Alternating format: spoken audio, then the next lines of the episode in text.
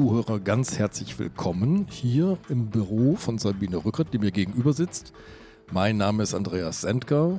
Ich bin Ressortleiter des Wissens und Sabine ist stellvertretende Chefredakteurin der Zeit und langjährige Gerichtsreporterin. Aber wir werden nicht hier im Büro bleiben, Sabine, sondern wir werden jetzt gleich umschalten in einen Live-Mitschnitt unseres Podcasts aus der langen Nacht der Zeit vom 3. Juni 2023 in dem wir zum ersten Mal mit unseren neuen Podcast-Hosts Anne Kunze, der neuen Kriminalreporterin, und Daniel Müller, dem Chefredakteur von Zeitverbrechen, unserem Kriminalmagazin, aufgetreten sind. Und zwar in ganz außergewöhnlichen Konstellationen, das können wir schon verraten. Ja, das können aber dann die Hörerinnen und Hörer selber merken. Was ich noch vorausschicken wollte, ist, dass die Tonqualität in den ersten 30 Minuten aus technischen Gründen nicht optimal ist, aber man versteht alles sehr gut. Es klingt nur ein bisschen metallen. Und ja, entschuldigt das bitte. Und außerdem wollten wir noch darauf hinweisen, dass wir die kommenden vier Folgen, also alles Live-Mitschnitte aus der letzten Zeit, ausnahmsweise in den kommenden Wochen im Wochenrhythmus ausstrahlen. Wir sagen jetzt nochmal Dankeschön an Frieda, Frieda Morische, die aus dieser Aufnahme wirklich alles rausgeholt hat, was rauszuholen war. Und jetzt geben wir rüber zur Uni Hamburg.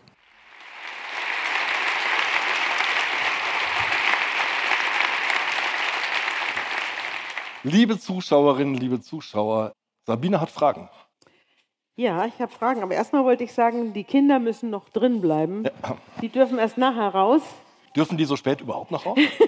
ja, na so jung sind sie nun auch wieder nicht.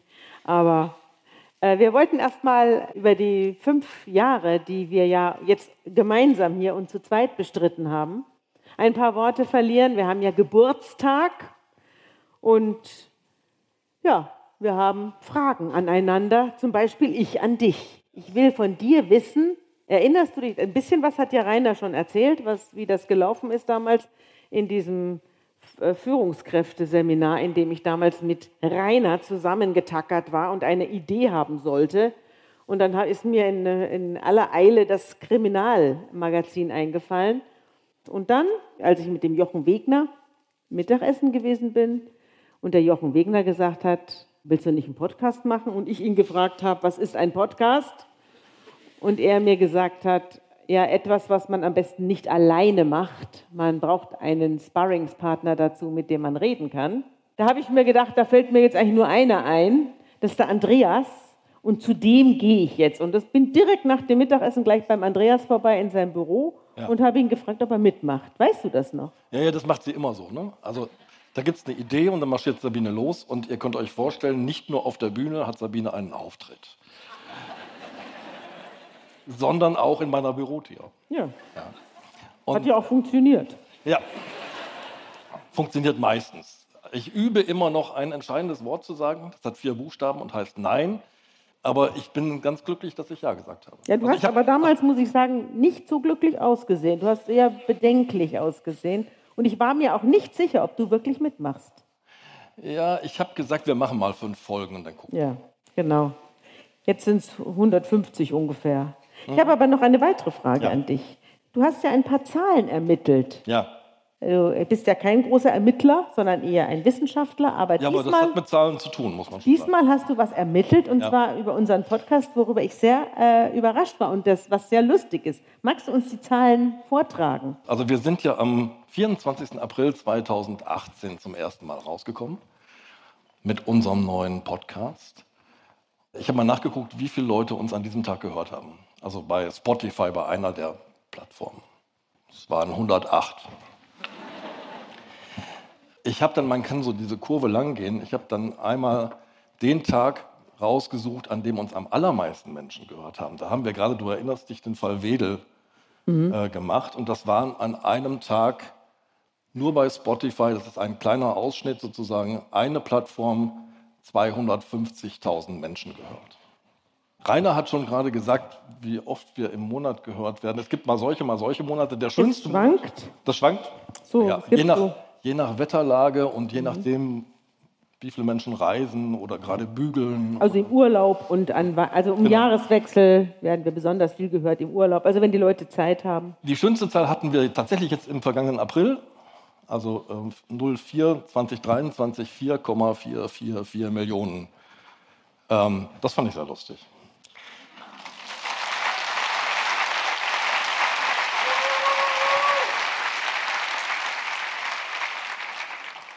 Und ich habe mit Frieda telefoniert. Frieda Morische ist unsere Produzentin. Ich fühle mich immer schon ganz komisch, wenn ich alleine mit Sabine da sitze, weil Frieda passt immer auf uns auf, wenn wir aufnehmen. Und auf man, dich auf. Ich dachte, ich Damit dachte dir immer, nichts passiert. Ich dachte immer auf dich. Und ich habe Frieda gefragt, sag mal, wie viel haben wir denn jetzt inzwischen aufgenommen? Also wir haben jetzt tatsächlich 141 Folgen, die veröffentlicht sind. Es gibt noch ein paar, die fertig sind. Danke, liebe Frieda, dafür. Das ist ein, ein großartiges.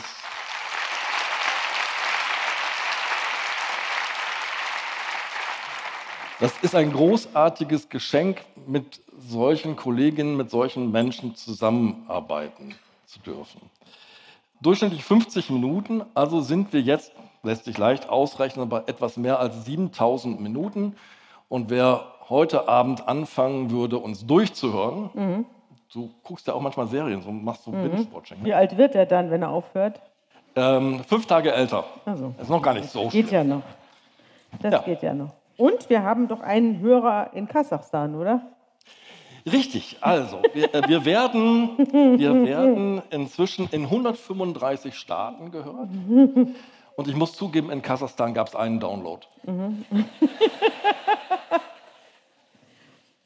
Hast du denn auch Fragen an mich oder bist du wunschlos glücklich? Ja, die eine Frage hast du mir schon vorweggenommen, obwohl wir sie eigentlich abgesprochen hatten, nämlich, dass ich dich frage, ob du weißt, wusstest, dass es was ein Podcast ist, als Jochen dich gefragt hat. Ja, stimmt. Das haben wir ja jetzt schon geklärt. Ja, das haben wir geklärt. Ähm, aber auf dem Magazin steht ja jetzt das Magazin zum Podcast. Ja, das ist aber falsch.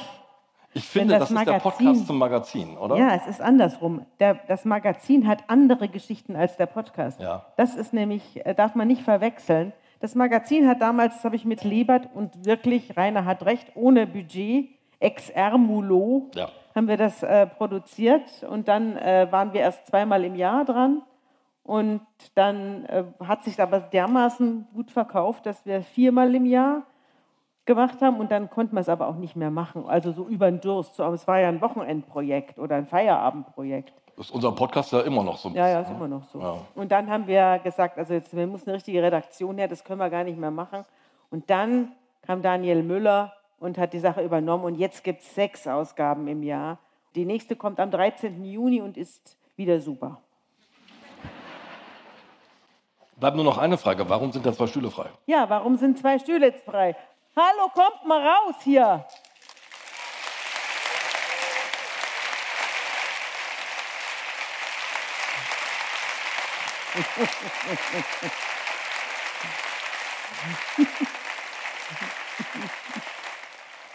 So, und zu diesen beiden Personen gibt es jetzt auch noch was zu sagen. Das hier ist Daniel Müller, der Chefredakteur von äh, Zeitverbrechen. Das ist Anne Kunze, die neue Kriminalreporterin und zuständig für den Podcast. Und die beiden werden zusammen mit uns den Podcast weiterführen, denn uns wächst die ganze Sache jetzt langsam über den Kopf. Wir haben jetzt auch die Filmveranstaltungen, wir müssen ständig auf Sets gehen und Interviews geben und sonst was. Deswegen sind wir jetzt zu viert, weil das, der ganze Hefenkloß aufgeht. Und und wir werden auch den Podcast jetzt zu viert machen. Andreas und ich als äh, altgewohntes Paar und die beiden kommen jetzt dazu. Und das werden sie ab diesem Sommer, wird das jetzt veranstaltet. Und auch heute werde ich keinen Fall erzählen, sondern Daniel wird einen Fall erzählen und dann Anne. Und wir werden über zwei Fälle heute Abend reden, die die beiden recherchiert haben. Und dann können wir loslegen. Können wir loslegen? Wir legen los, Daniel. Wir legen los. Wir legen los mit einer Geschichte, die du im Jahr 2018 veröffentlicht hast. Und es beginnt damit, dass am 13. September 2017 eine 28-jährige Frau auf die Polizeiwache 65 in Berlin kommt. Was hat sie auf dem Herzen? Sie kommt, das muss man vielleicht nochmal vorweg schicken, überhaupt nur auf die Polizeiwache, weil bei ihr die Polizei einen Tag vorher vor der Tür stand, weil sie gerufen wurde, nachdem es ein Gerangel an der Tür gab. Ein Gerangel zwischen einem Mann, äh, den sie offenbar kannte, ihr Lebensgefährte, um den es jetzt auch gleich gehen wird, ein 18-jähriger Iraker namens Hussein, der kannte diesen Mann aber nicht und der war wahnsinnig eifersüchtig und glaubte aus irgendeinem Grund auch, dass dieser Mann, der Tanja, so heißt sie, Geld schulde. Und dann gab es ein Gerangel und der Mann hat dann die Polizei gerufen, woraufhin die Polizei feststellte, es gibt einen offenen Haftbefehl gegen diesen 18-jährigen Mann, den nehmen wir gleich mal mit. Und das hat Tanja zum also Anlass also Tanja genommen. lebte mit einem zehn Jahre jüngeren Mann zusammen, gegen den ein Haftbefehl vorlag, der aber offenbar nicht vollzogen war. Der lag auch noch nicht so lange vor, muss man sagen. Der ja. lag ein paar Tage und war noch nicht vollstreckt. Und weil man ihm seiner nicht habhaft geworden ist. Und ja. weil er jetzt mit seinem Nebenbuhler ins Gerangel kam, hat die Polizei die Gunst der Stunde ergriffen und ihn mitgenommen. Genau. Und mhm. die Gunst der Stunde ist vielleicht ein bisschen euphemistisch formuliert an der Stelle, nutzte auch Tanja, um dann folgende Geschichte zu erzählen. Äh, das Ganze war Anfang Oktober. Die Geschichte selber, die sie berichtet, trug sich am 13. September 2017 zu und die geht so nach den Worten von Tanja G. Es war eigentlich ein ganz normaler Tag. Die beiden saßen in ihrer gemeinsamen Wohnung, sind seit acht Monaten zusammen. Er wohnt aber schon seit sechs Monaten bei ihr, hat vorher in einer Flüchtlingsunterkunft gelebt. Sie hat ihn dann zu sich geholt. Dann haben die beiden sich mal wieder gestritten, weil er sehr eifersüchtig gewesen sei und plötzlich sei er völlig ausgerastet. Habe sie erst mal angeschrien das habe er wohl häufiger getan, sagte sie. Aber dann passierte etwas, was er eigentlich noch nie getan hatte. Dann wurde er plötzlich ganz, ganz still. Und das machte ihr wohl schon so ein bisschen Angst. Und sie saß da auf dem Sofa ihm gegenüber, fast ganz nackt, nur mit einem BH bekleidet und wollte irgendwie aus der Situation raus. Und dann habe er sie auf das Sofa zurückgeworfen habe plötzlich ein Handyladekabel geholt, ihr die Hände gefesselt, mit seinem Gürtel die Beine gefesselt und habe dann eine Rasierklinge geholt und sie ganz langsam und fast genüsslich geritzt und geschnitten, abwechselnd an den Armen und an den Oberschenkeln. Dann habe er ihr das Blut aus den Wunden gesaugt und sie angespuckt mit dem Blut und habe in einem ganz nüchternen Ton gesagt, du Schlampe, du hast es nicht anders verdient.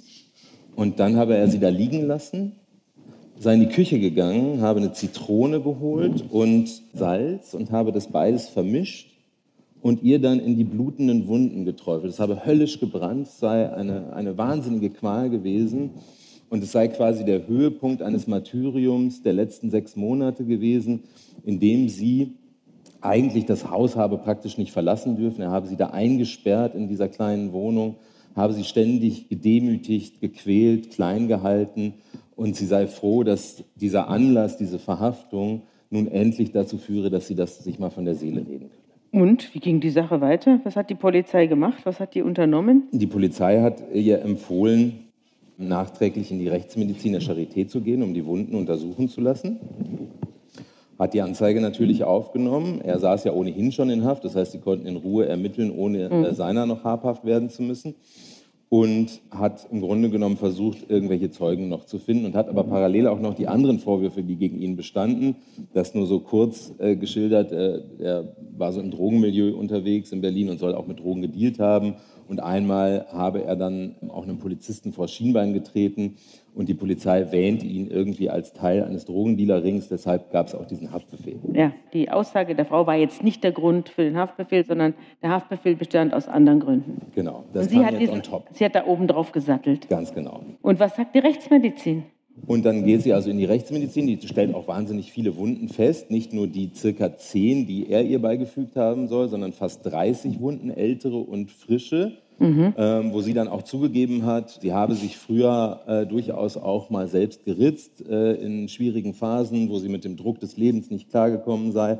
Aber diese Verletzungen, die sie dann präsentierte, die seien eben frisch und die habe der Hussein ihr beigebracht. Die Rechtsmedizinerin holt noch eine Kollegin dazu, die gucken sich das beide gemeinsam an und sind sich relativ schnell einig, dass die sehr, sehr wahrscheinlich selbst beigebracht sind, diese Verletzungen. Insbesondere deshalb, das kann man immer ganz gut sehen, wenn die Schnitte sehr gerade ausgeführt werden, mhm. dann spricht das für eine Selbstverletzung. Mhm. Das ist eigentlich kein Muster, was jemand, der jemandem was antut, weil dann gibt es ja irgendwie meistens ein Gerangel und dann gibt es in irgendeiner Art und Weise Abwehr und dann passieren die Schnitte nicht so gerade. Deswegen mhm. waren die relativ schnell sicher, das ist selbst beigebracht. Mhm.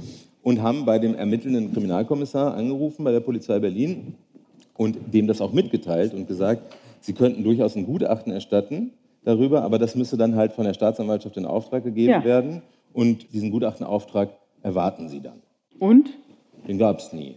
Die Staatsanwaltschaft wollte, hat also einen Fall gehabt, als schwere Körperverletzung war angeklagt. Gefährliche Körperverletzung. Und Sie haben dazu keine rechtsmedizinische Expertise angefordert, sondern haben gesagt, Pi mal Daumen wird schon stimmen, oder? Die hatten oder quasi was? nur das Verletzungsbild, mhm. das, also das, das, hatten sie aus der Charité, mhm. das hatte der Kriminalkommissar auch bekommen. Mhm. Da drin war allerdings, es war eine reine Anamnese. Ne? Also da war, da war nichts weiter über die Herkunft dieser Wunden vermerkt. Und der Kriminalkommissar, offenbar jedenfalls, denn das hat die Staatsanwaltschaft dann später gesagt, hat diese Information auch nie bekommen von diesem Kommissar. Ich habe natürlich die Geschichte gemeinsam recherchiert mit meinem Kollegen äh, Miguel Helm und wir beide haben natürlich auch dann die Polizei Berlin konfrontiert ja. und die sagte nur, ihres Wissens gab es nie ein Telefonat zwischen der Rechtsmedizin. Ist ja noch verrückter, dass, sich, dass ein, ein Opfer zur Rechtsmedizin geschickt wird und dann will niemand wissen, wie es ausgegangen ist. Aber so war es und die Staatsanwaltschaft hat dann Anklage gegen ihn erhoben wegen gefährlicher Körperverletzung. Er saß sieben Monate in Untersuchungshaft. Und dann und hat man ihn. Dann ging der Prozess. Dann hat man eine Anklage geschrieben, ohne dass man in irgendeiner Form eine medizinische Einschätzung der Wunden hatte. Ja. Also es gab nur Ehrlich gesagt habe ich sowas überhaupt noch nie gehört. Es hat offenbar mit der Herkunft dieses Angeklagten zu tun, wo man gedacht hat, den kann man mal ohne weiteres unterpflügen, weil sich nicht weiter jemand für ihn interessiert. Hatte der denn keinen Verteidiger? Ja, so nach dem Motto natürlich, äh, also der, den müssen wir eh von der Straße holen mit seinen ganzen Drogeneskapaden und jetzt kommt das noch on top, das glauben wir mal blind. Mhm. Und natürlich, also das äh, kann man niemandem unterstellen, aber ich sage mal, es riecht schon sehr, sehr übel danach, dass der Kriminaloberkommissar, der das ermittelt hat, dem das ganz gut zu Pass kam, dass er da einen Iraker von der Straße holen kann. Wir werden ja dann hören, was das Gericht zu der Sache sagt. Er war natürlich verteidigt und der hat das eigentlich auch ganz gut verteidigt, weil der mhm. seinem äh, Clemens Hof heißt, ein Strafverteidiger aus Berlin, sehr, mhm. sehr guter Verteidiger, der sich sehr engagiert hat für seinen Mandanten und gesagt hat, Leute, das kann doch nicht euer Ernst sein, aber wir werden das dann vor Gericht schon alles beweisen. Es wird sich mhm. da zeigen. Er hat dann gesagt, okay, vorher kriegen wir, das, kriegen wir die Kuh jetzt nicht mehr vom Eis, aber äh, in dem Prozess wird sich das schon zeigen, es wird sich aufklären. Es geht ja gar nicht anders. Er hat immer an die Unschuld seines Mandanten geglaubt. Was ist das für ein Mandant? Hast du den gesehen? Hast du ihn kennengelernt? Was hat der für eine Geschichte? Wir haben ihn beide kennengelernt. Miguel und ich haben ihn getroffen in der Kanzlei seines Verteidigers. Ein ganz unscheinbarer, feingliedriger, zarter Mann, junger Mann, damals gerade erwachsen gewesen, der immer. 19. 19, also, der, das also, hätte ja noch unter das Jugendstrafrecht fallen können. War, war in dem Fall auch so. Ach, also, vieler dann? Ja, das, der mhm. Prozess fand unter Ausschuss der Öffentlichkeit statt, bis mhm. zu den Plädoyers, mhm. da war die Öffentlichkeit dann wieder zugelassen. Mhm. Mm, der immer so ein bisschen, Psychiater sagen, paratym lächelte, also so äh, an den ganz falschen Stellen lächelte. Der hatte mhm. seine Emotionen einfach überhaupt nicht adäquat im Griff. Der handelte quasi im Gesicht immer ganz anders, als die Situation es eigentlich verlangt hätte. Mhm. Er war sehr einsilbig, so fast so ein bisschen devot. Vielleicht kann man sich ja auch vorstellen, wenn man noch nie irgendwie, also es ist ein fremdes Land, da kommt ein großes Medium. Äh, Journalismus im Irak ist natürlich was anderes als in Deutschland. Er war so sehr verunsichert, was er eigentlich erzählen möchte, was er erzählen darf. Ich habe ihn als schüchtern und auch so ein bisschen nicht bei sich selbst mit seiner eigenen Person übereinstimmend erlebt. Er hat uns mhm. dann seine ganze, da kommen wir vielleicht gleich noch zu, zu seiner ganzen Biografie, die hat er uns dann erzählt. Und immer wenn man so in die Tiefe wollte, auf die Beziehungsebene. Yeah. Was hat ihm das bedeutet, was hat ihm jenes bedeutet? Da fiel ihm dann immer nicht so viel ein. Also das war so ein bisschen, die Reporter sagen immer, man kriegt da so schwer Fleisch an diesen Knochen. Mhm. Also zweidimensional. Ja, vielleicht ein bisschen schlicht. Was hat er denn für eine Geschichte? Wo kam er denn her?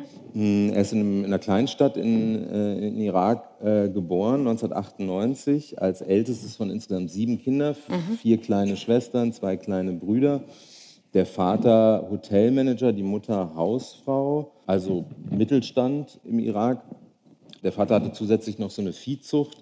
Wir müssen uns jetzt die Jahre, in denen er aufgewachsen ist, nach 98 bis 2015 hat er den Irak verlassen. Das war natürlich im Irak eine schreckliche Zeit. Kriegsgebeutelt, eigentlich fast die ganze Zeit in verschiedenen Kriegen, in der Zeit 2013 bis 2017, im Bürgerkrieg mit dem Islamischen Staat. Da hat er viele üble Sachen erlebt, insbesondere auch, weil er Sunnit ist, noch also in der Minderheit, äh, der religiösen Minderheit. Einmal kam die Polizei vorbei, hat einfach seinen Vater aus dem Haus geführt, hat die ganzen Kinder antanzen lassen und dann wurde der Vater vor den Augen der Kinder verprügelt und gedemütigt. In der Schule wurde er ständig geschlagen, hat dann später, als er exploriert wurde von der forensischen Psychiaterin, hat er mal gesagt, die Jugendstrafanstalt in Berlin, die ist ein Fünf-Sterne-Hotel gegen die Schule in Irak. Also der hatte einfach ein wirklich kriegs- und traumagebeuteltes Aufwachsen mhm. und das hat er auch sehr schwer mit sich herumgetragen. Und letztlich, warum er dann auch als einziger, der Rest der Familie ist im Irak geblieben, warum er dann den Irak verlassen hat, war, weil er sich in eine Frau verliebt hat, die er als seine große Liebe bezeichnete. Da waren die beide 17. Das ist so genau der Punkt, den ich gerade schon mal versucht habe zu skizzieren da würde man sich ja jetzt erwarten in so einem Gespräch, da geht er so in die Tiefe, da will er mhm. irgendwie was erzählen über diese Frau. Aber da kam fast gar nichts. Also wir, wir konnten da nicht so richtig hinter die, hinter die Gardinen blicken seiner mhm. Seele. Fest steht nur, er hatte eben diese Beziehung, auch eine sexuelle Beziehung und davon mhm. haben ihre Eltern erfahren. Und da das ja keine arrangierte Vereinbarung war zwischen den beiden, sind die Eltern völlig ausgerastet. Also die hatten mit ihrer Tochter was anderes vor. Genau.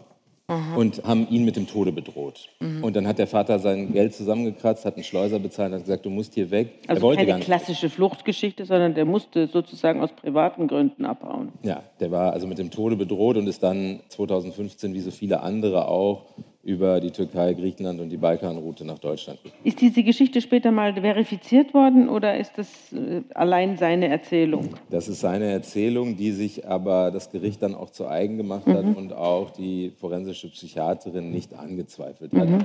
Die hat im Grunde genommen auch über fast alles, was er gesagt hat, gesagt, das ist sehr stimmig. Also er neigt nicht zur Übertreibung, nicht zum Ausschmücken. Das habe ich auch schon skizziert, das neigt er wirklich Er sagt fast nichts. Also ausschmücken äh, kann man das nicht nennen. Da wirklich nicht aber sie bezeichnete ihn da so als sehr adäquat in seinen Geschichten. Mhm. Also das muss ich mal glauben und habe ich ihm auch geglaubt. Wie geriet er jetzt an unsere Tanja? Er hielt sich dann, also nachdem er fünf Tage in Halberstadt in dem äh, Verteilungszentrum. Erst 2015 war, ist er, glaube ich, gekommen. 2015 ne? gekommen, ja. ist er nach Berlin verschickt worden. Man muss wissen, allein in dem Jahr waren ja fast eine Million Geflüchtete, die nach ja. Deutschland gekommen sind, davon allein 70.000 nach Berlin. Es war ein heilloses Durcheinander. Darauf war natürlich die Stadt überhaupt nicht vorbereitet. Und man kennt ja nun Berlins Bürokratieapparat und Berlins Kapazitäten, mit Problemen umzugehen. Das, die waren natürlich völlig, völlig überrannt. Und deswegen gab es auch keine so eine richtige Hilfe. Er war ein unbegleiteter, minderjähriger Flüchtling mit 17. Das Jugendamt hat ihn mal einmal gesehen, aber ansonsten gab es nichts. Mhm. Der saß dann in so einer Unterkunft in, in Spandau, in so einer Sammelunterkunft und wusste nichts mit seinem Leben anzufangen. War happy, irgendwie angekommen zu sein, hat er mir gesagt. Und aber super traurig, dass er allein war. Und dann hat er sich halt irgendwelche Leute gesucht, mit denen er die Zeit totschlagen kann. Er hatte vorher schon im Irak, um diese ganzen Situationen dort irgendwie zu verkraften, angefangen, viel Alkohol zu konsumieren. Und das ist dann in äh, Berlin noch mal viel stärker geworden. Da hat er am Tag acht, neun Flaschen Bier getrunken, eine halbe Flasche Whisky oder eine halbe Flasche Wodka und war im Prinzip den ganzen Tag betrunken und fing dann irgendwann an, in die Clubs zu gehen, Drogen zu nehmen, erst Ecstasy, dann regelmäßig jeden Tag ein Gramm Kokain, Amphetamine und so weiter und so fort und hing viel am Alexanderplatz rum. Und dort traf er eines Abends auf Tanja, zehn Jahre älter als er, Mutter einer Tochter, die aber nicht bei ihr lebte. Und irgendwie hat er gesagt, in die hat er sich sofort verliebt. Sie hat ein Gesicht, wie ein Kind, das mag ich. Das war der Satz, den er gesagt hat. Konnte er denn Deutsch sprechen? Ja, er hat zwar diese Sprachkurse äh, drei oder vier angefangen und dann relativ schnell wieder abgebrochen, weil er einfach kein Durchhaltevermögen, hat er auch selber gesagt, er hatte kein Durchhaltevermögen, er hatte keine Kapazitäten, irgendetwas zu lernen in dieser Anfangszeit. Aber er hat das auf der Straße ganz okay gelernt. Also man konnte sich mit ihm auf Deutsch verständigen. Ja. Und Tanja war dann seine Retterin oder, oder wie ging es dann weiter mit dieser? Mochte sie ihn denn auch? Ja, sie mochte ihn auch, den kleinen Wirrkopf, wie sie ihn immer nannte. Sie war ja deutlich älter als er, ne? Sie war deutlich älter, hatte eine ganz andere Lebenserfahrung, aber im Grunde genommen muss man sich das vorstellen wie zwei Ertrinkende, die sich versuchen, aneinander festzuhalten und dann beide untergehen. Mhm. Die hatten also im Grunde genommen keinerlei Halt, keine Perspektive, keinen Job und keine wirklichen Zukunftsaussichten. Und für ihn war das, glaube ich, aber so ein bisschen deswegen eine Rettung, weil da war endlich jemand, der brauchte ihn irgendwie und mhm. den konnte er auch beschützen. Das war irgendwie so sein Ding. Er wollte etwas beschützen. Das, seine, seine Liebe im Irak, die konnte er nicht beschützen. Nun war er in Deutschland und da war eine Frau, auch noch älter als er, die brauchte ihn. Und das war für ihn irgendwie ein großes, großes Ding. Und wieso kam es dann zu diesem hässlichen Ende? Ja, das ist natürlich eine gute Frage.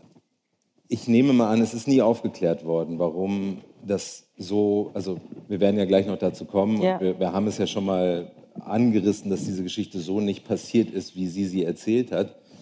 Die Mutmaßung ist, sie hatte zu der Zeit wohl eine zweite Beziehung mit einem Marokkaner und sie ist dann auch wenig später schwanger geworden und die Vermutung liegt nahe, dass sie schon schwanger war in diesem Moment, wo die Polizei an dem Tag da an die Tür kam und sie, für sie das womöglich so eine passende Gelegenheit war, ihn loszuwerden. Jetzt nimmt die Polizei ihn eh schon mit. Wenn ich denen das noch erzähle, dann kommt er jahrelang nicht wieder und ich kann mit meinem neuen Mann. Da kommen wir dann drauf. Ihr habt sie ja dann auch nach dem Prozess nochmal besucht.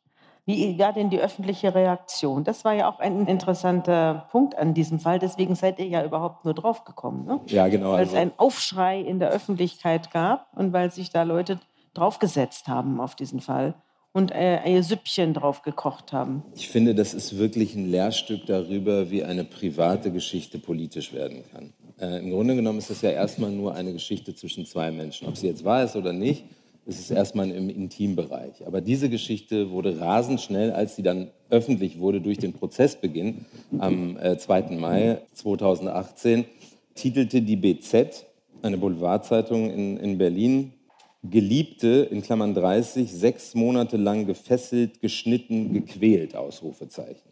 Mhm.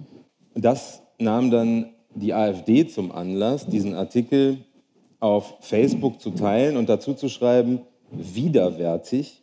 Iraker quält Frau bestialisch über ein halbes Jahr. Mhm. Mit Hussein habe Tanja, Zitat, den Teufel in ihr Leben gelassen. Den Bürgern sei es nicht zumutbar, nochmal Zitat der AfD, den menschlichen Bodensatz aufzufangen. So redet eine angeblich demokratische Partei über einen Angeklagten, der noch nicht mal verurteilt wurde, wo noch nicht ein einziger Prozesstag überhaupt stattgefunden hat. Das, das, so. Und das war für, für Miguel und mich der Moment, wo ich gesagt habe, Moment mal, da müssen wir jetzt aber mal ganz genau hingucken, mhm. was ist da eigentlich los. Das ging ja auch weiter. Ne? Also das Internet ist explodiert, man kann sich das vorstellen. Mhm. Äh, auf Social Media die ganzen Leute, die man nie um ihre Meinung fragt, die sie aber dann erst recht kundtun wollen schrieben dann da, 5700 Mal wurde der Artikel geteilt, mehr als 1000 Kommentare darunter. Einer schrieb, solcher Assi-Abschaum gehört aus dem Land gejagt. Ein anderer, der gehört entmannt und dann für immer eingesperrt bei täglich zwölf Stunden harter Arbeit. Und das waren nicht mal die schlimmsten Sachen, die man hier zitiert. Erika Steinbach. Ähm, das ist die Vorsitzende des Bundes der Vertriebenen, ne? Ehemals, genau, früher. Und auch nicht zu vernachlässigen, Sprecherin für Menschenrechte und humanitäre Hilfe der CDU-CSU-Bundestagsfraktion, mhm. lange Jahre gewesen. Mhm. Die schickte so einen wütenden Smiley dahinter. Darunter prangte unter dem Artikel bei der AfD natürlich auch noch der, der Mitgliederantrag. Mhm. Also man konnte seinen Hass direkt quasi in die AfD-Suppe kippen und Teil dieser ganzen Braunsoße mhm. werden. Es erinnert mich an ein, an ein Interview, das ich mit äh, Jan-Philipp Remzma geführt habe, als er der 30 äh, Tage in der Gewalt von Entführern war und er gesagt hat, also was ihn wirklich bestürzt hat, war die Briefe, die er dann von wohlmeinenden Bürgern hinterher bekommen hat, mhm. was man mit diesen Entführern alles machen sollte, wenn man die mal in die Finger kriegt. Und da hat er sich gedacht, das, da hat er gesagt, das sind wie mittelalterliche Folterungsfantasien wurden ihm dazu geschickt und man hat dann auch noch gehofft, dass er das gut findet und dass er sich dann dafür bedankt für solche Briefe. Er hat gesagt, es sind letztlich sind das Verbrecher, die ihre Taten im Kopf ausleben und er muss sich diesen Scheiß anhören und in Briefform zuschicken lassen. Also der ist, ist wirklich von den sogenannten wohlmeinenden Bürgern, die es mit dem Opfer gut meinen, wirklich an, angewidert. Daran er, erinnert mich das. Sehr nachvollziehbar. Und auch, dass jemand, der äh, dem, dem Bund der Vertriebenen vorsitzt, also für Vertriebene überhaupt keinen Sinn hat, finde ja. ich auch schon fast fast lachhaft. Ja, das ist wirklich, es, es ähm, macht einen sprachlos. also es gab einen Prozess jetzt. Ja, es gab einen Prozess und dann kam das Ganze durch einen Zufall eigentlich nur raus. Es fing also an und der Staatsanwalt war noch sehr überzeugt von der Geschichte, die er da äh, ermittelt hatte oder die ihm die, die Polizei zugetragen hatte. Hussein wurde exploriert und mhm. wurde auch eine schwere psychische Störung attestiert, eine Borderline-Störung. Hat ähm, er. Mhm. Mhm. Es sind ja Menschen, die so ihre Emotionen nicht so ganz regulieren können, die sehr impulsgestört sind und äh, impulsiv eben reagieren in, mhm. bestimmten Situationen und die alles sehr exzessiv machen. Das passt ja zu ihm auch mhm. sehr gut, der Alkoholkonsum, der Drogenkonsum. Das passte schon alles sehr gut, glaube ich. Und man, man war schon so auf so einem Weg, ihn aufgrund verminderter Schuldfähigkeit auch einmal mit, der, mit dem Alkohol- und dem Drogenkonsum, aber auch aufgrund seiner Diagnose ihn nach Paragraph 63 dann anschließend in den Maßregelvollzug äh, unterzubringen. Mhm. Das, das, war eigentlich der vorgezeichnete Weg schon mal. Mhm. Äh, nur sagte eben die Psychiaterin, sie könne eben zum Tatgeschehen nicht sagen, weil er sage eben, es habe nie stattgefunden. Mhm. Deswegen müsse man jetzt natürlich nur die, die Hauptverhandlung abwarten. So, und dann kam es nun dazu, dass die Vorsitzende Richterin mit der Rechtsmedizinerin, die ja immerhin schon gehört werden sollte, zu diesem Anamnesebogen, mhm. versuchte einen Termin zur Zeugenvernehmung zu vereinbaren. Und die reagierte dann bass erstaunt und sagte, wie, wie, wie, ist es denn überhaupt zu einem Prozess gekommen? Und dann sagte die Richterin, wie, was meinen Sie denn? Naja, die Verletzungen waren doch ganz klar selbst beigebracht. Aber uns hat ja nie jemand wieder angerufen. Wir haben uns schon gewundert. Äh, Berlin. Jetzt, aber ja, Berlin. Das gibt es nur in Berlin. Ja. ja. Das in, der Tat, in der Tat würde man das in München nicht erleben. Mhm. Also das, das, das, kann man sich relativ sicher sein. Und dann wurde sie eben als Zeugin geladen und ihre mhm. Kollegin auch noch, die dann beide eben sagten, ja, das ist alles sehr wahrscheinlich erstungen und erlogen, diese ganze Geschichte. Und sie hat dann durch ihre Aussagen auch noch dazu beigetragen, also das steht dann später im Urteil auch, dass es voller Widersprüchlichkeiten äh, war, was sie da ausgesagt habe, null Aussagekonsistenz. Also das war einmal so eine Generalvernichtung auch noch der Zeugin und dann war das relativ schnell vom Tisch. Mhm. Und interessanterweise, und das, das muss man ja dann sagen, ich war schon oft vor Gericht und ich sag mal, wenn man Staatsanwälte, ich will nicht alle in einen Topf werfen, aber mit dem Wort beratungsresistent beschreibt, dann ist es sicherlich keine allzu schlimme Verunglimpfung. Mhm. Ähm, es ist wirklich so, dass dort dieser Staatsanwalt einfach ganz klar gesagt hat, okay, das waren hier Pleiten, Pech und Pannen in der Ermittlung. Ein grober Fehler des Rechtsstaats. Er möchte sich in aller Form dafür entschuldigen. Ein grober er, Fehler von ihm. Ja, von, von Nicht des Rechtsstaats. Ja. Da kann der Rechtsstaat nichts dafür, wenn er niemanden anruft. Ja, oder, oder sein Kommissar ihm das natürlich auch nicht weiterträgt. Ne? Also das ist ja beides. Also Staatsanwaltschaft muss sich selber die muss, es, die muss es trotzdem, die muss einfach einen Gutachten in Auftrag Kommissar geben. dazu. Absolut. Absolut. Also das war von vorne bis hinten vergeigt und dann hat er sich an ihn gewendet, an den Hussein und gesagt, tun Sie mir eingefallen, lassen Sie sich nie wieder mit solchen Frauen ein. Mhm. Auch noch ein guter Rat. Wo ich so dachte, es ist ein guter Rat, aber naja, ob ihm das so, so zusteht. Was hat denn die AfD Stelle. gesagt?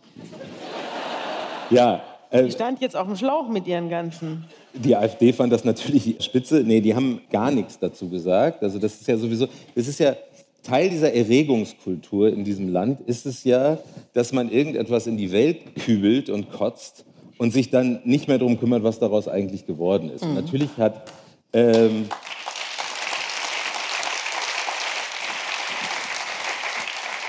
Natürlich hat sich an, an dieser Stelle von der AfD keiner darum gekümmert. Wir haben uns aber natürlich darum gekümmert, dass sie darauf kommen, was da wirklich passiert ist und haben einen ganzen Katalog an Fragen an den Bundessprecher der Partei geschickt und haben auch gefragt, wer denn bitte dafür verantwortlich war für diesen Post mhm. und ob derjenige nicht mit uns mal ein Gespräch.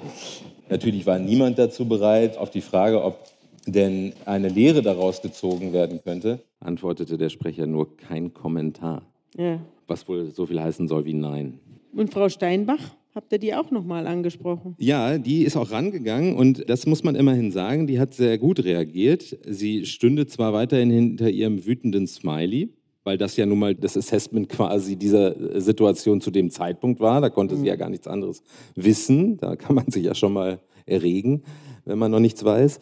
Aber Sie hat dann gesagt, naja, also das dürfe natürlich überhaupt nicht ungestraft bleiben, die müsse ganz hart bestraft werden. Jetzt soll jemand anders hart bestraft werden. Äh, genau, Hauptsache, Hauptsache irgendwer kriegt es ab. Ja. Und das sei wirklich fürchterlich, dass so eine Falschbeschuldigung, äh, das würde den Rechtsstaat wirklich vor große Probleme stellen. Und also sie hat, sie hat sehr ausführlich mit mir gesprochen am Telefon und ich fand es auch relativ glaubhaft, dass ihr das leid tat auf eine mhm. Art. Also zumindest was mit dem äh, Hussein passiert ist. Alles andere lassen wir mal dahingestellt. Ihr habt ja dann auch noch mal die Tanja besucht. Genau, der Miguel. Was ist denn genau. mit der gewesen? Äh, Miguel saß dann äh, bei ihr auf dem Sofa. Wo, Ach, du warst gar nicht selber nee, da, Miguel da war, war da. Da war Miguel da, aber ich habe ähm, natürlich ausführlich mit ihm gesprochen, auch mhm. im, ähm, in der Vorbereitung auf den Podcast nochmal. Und Miguel saß dann auf dem, äh, genau auf dem Sofa, wo das angeblich passiert sein soll. Und sie saß da mit einem Kopftuch. Ein Kopftuch hatte ja. sie jetzt. Ja, und durch den, ihren Mann, den Marokkaner, habe sie jetzt den richtigen Islam kennengelernt und war hochschwanger, könne kaum erwarten, dass ihr zweites Kind endlich zur Welt kommt, bei dem sie äh, alles anders machen wolle als bei dem ersten, ohne in die Details zu gehen, was mit dem ersten äh, war. Da weiß man nur, dass es nicht bei ihr lebte, äh, das Mädchen. Sie wollte aber eigentlich gar nicht reden, hat Miguel aber dann doch reingelassen und hat aber nochmal gesagt, dass das alles so stimmt, wie sie es erzählt hat. Und dieser Psychokopf, also sie nannte ihn immer entweder mein kleiner Wirrkopf oder dieser Psychokopf. Und dieser Psychokopf, man wisse ja nicht, was in dessen Kopf vorgehe, aber sie bleibe bei ihrer Darstellung. Wie ging es denn dann weiter? Sie hat ja auch, glaube ich, behauptet, sie würde sich gar nicht ritzen. Sie hat auch behauptet, sie, äh, ihrer Familie sei das natürlich schon vorgekommen, aber sie hätte das niemals gemacht, was sie ja in der Rechtsmedizin schon anders erzählt hatte. Also mhm. da ist ja auch schon mal wieder eine Diskrepanz. Es war ja auch diagnostiziert. Ja, also das war ganz klar. Und sie ist dann immerhin auch, sie hat dann auch ein Verfahren bekommen, also immerhin, das haben sie nicht verschlafen. Und sie ist letztlich auch, äh, es ist ein Strafbefehl ergangen, also es kam nicht zum Prozess. Mhm. Und sie musste, musste ähm, Geld bezahlen. Genau, 180 Tagessätze, a 15 Euro mhm. wegen uneidlicher falscher Aussage. Mhm. Werbung Liebe Hörerinnen und Hörer, Sie möchten das Magazin zum Podcast einmal unverbindlich testen? Dann lassen Sie sich Ihre persönliche Zeitverbrechen-Ausgabe gratis nach Hause liefern. Jetzt bestellen unter www.zeit.de/slash Verbrechen-testen.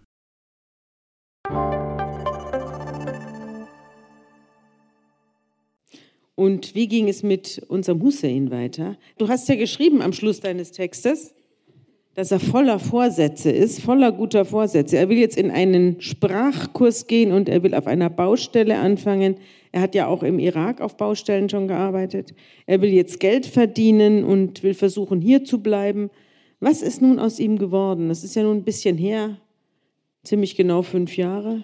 Ja, das, jetzt kommt der, also nicht, dass der erste Teil lustig gewesen wäre, aber jetzt kommt der traurige Teil dieser Geschichte. Es ist nicht gut ausgegangen. Es ist alles andere als gut ausgegangen. Etwa drei Monate nachdem wir mit ihm in der Kanzlei saßen und über das alles gesprochen haben, was nicht passiert war, passierte tatsächlich etwas. Und Hussein kam wieder in Untersuchungshaft und zwar am 17. Oktober 2018. Ich muss mal einen ganz kurzen, ganz kurz ausholen, damit ja. man die Geschichte versteht. An diesem 17. Oktober 2018 treffen sich zwei 16-jährige Mädchen in Berlin-Gesundbrunnen. Die eine stammt aus Syrien, die andere stammt aus dem Irak. Die haben sich angefreundet in Berlin und die eine hat die andere, die sehr unter ihren sehr strengen Eltern gelitten hat und mit denen in Duisburg lebte, so ein bisschen nach Berlin gelotst, um die von der Familie wegzuholen, weil die Familie wollte die Tochter wegen zu schlechter Einflüsse in Deutschland wieder zurück in den Irak schicken. Äh, das wollte die auf keinen Fall. Und dann hat die Syrerin sie zu sich geholt und dann haben die eine Weile auch gemeinsam gewohnt und waren super eng befreundet. Und in diesem Freundeskreis war auch Hussein und waren auch noch weitere Iraker. Mhm. Und dann gab es aber so Streitigkeiten zwischen diesen beiden Mädchen. Einmal um einen Jungen wohl, aber dann auch um Lügen darüber, wer wann wo gewesen ist. Also so Streitigkeiten, bei denen man kaum nachvollziehen kann, ja. dass daraus etwas wirklich Schlimmes erwächst. Ja. Denn was daraus erwachsen ist, ist wirklich schlimm. Denn an diesem Tag, an diesem 17. Oktober, als sie sich da getroffen haben, war diese 16-jährige Syrerin quasi der Lockvogel Sie wollte sich an Aya, heißt sie, das Opfer, an Aya rächen. an die, der Irakerin. An der Irakerin für irgendwelche Lügen und weiß ja irgendwer was. Und hat sie dann in eine Wohnung eines, eines 53-jährigen Ägypters, in dem diese ganze, in dieser ganze Freundeskreis immer mal wieder sich aufhielt und trank und Drogen nahm. Das war so ein bisschen so deren, deren Jugendzentrum quasi, ja. wo die immer rumhingen. Im Wedding war das in Berlin. Und da haben sie die dann hingelotst und zwar mit dem Vorsatz, wie die 16-jährige Syrerin sagte, sie zur Schlampe zu machen, damit sie entehrt ist und von ihrer Familie dann zurück in den Irak geschickt wird. Sie wollten sie quasi loswerden, indem sie sie entehren und haben quasi, diese Idee kam von der 16-Jährigen und die hat dann Hussein und zwei andere darauf angesprochen und hat denen vorgeschlagen, ihr müsst sie vergewaltigen. Und das hat er getan. Und das haben die drei dann getan. Ich kann mal einmal aus dem, aus dem Urteil zitieren.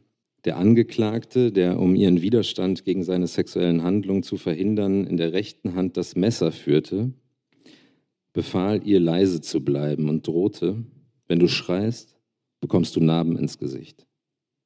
Aus Angst vor Schlägen und dem Einsatz des Messers setzte sich Aya nicht zur Wehr. Er packte sie an den Haaren, schob ihr Kleid beiseite und leckte sie im Gesicht und am Körper. Als Aya vor Ekel und Angst anfing zu weinen, äußerte der Angeklagte, dass das Weinen ihn aggressiv mache und versetzte ihr zur Verdeutlichung einen Schlag ins Gesicht. Das Ganze geht noch sehr viel brutaler weiter. Er hat sie am Ende zum Oralverkehr und zum Analverkehr gezwungen, immer unter Vorhaltung eines Messers und ist letztlich dann vom Landgericht Berlin, da war er zum Tatzeitpunkt 20 Jahre und acht Monate alt. Aber das Landgericht Berlin hat eine Reifeverzögerung angenommen und ihn deswegen nach Jugendstrafrecht verurteilt. Diesmal war trotz was hat, der, was hat er bekommen? Trotz der psychiatrischen Diagnose diesmal keine Rede vom Maßregelvollzug. Er mhm. hat fünf Jahre und sechs Monate, was für eine Jugendstrafe schon sehr substanziell mhm. ist, bekommen. Also er sitzt jetzt noch der würde eigentlich noch sitzen. Es ließ sich nicht ganz aufklären, warum er das nicht mehr tut. Ich konnte nur in Erfahrung bringen, dass er das Land inzwischen verlassen hat. Wo er sich aufhält, ist nicht bekannt, aber er ist nicht mehr in Deutschland. Ja, eine, eine schaurige Geschichte. Wir können uns aber, glaube ich, auch die Biografien, die andere Leute in anderen Ländern haben, überhaupt nicht vorstellen. Und die führen dann zu monströsen Taten, die dann zum Teil eben auch hier begangen werden. Das ist, ja, ich ich danke dir, dass du sie mitgebracht hast und dass ihr das damals recherchiert habt. Und es ist bitter, dass es so ausgegangen ist. Und ja, das ist sehr bitter und insbesondere hoffe ich, dass das jetzt nicht zum Anlass genommen wird von diesen rechten Kräften, über die wir heute schon gesprochen haben, zu sagen, ja, das haben wir doch gleich gesehen. Dann kann ich mich jetzt vorerst erstmal nur bei euch entschuldigen, dass wir hier äh, tontechnisch nicht auf der Höhe waren und mich dafür bedanken, dass ihr nicht rebelliert habt.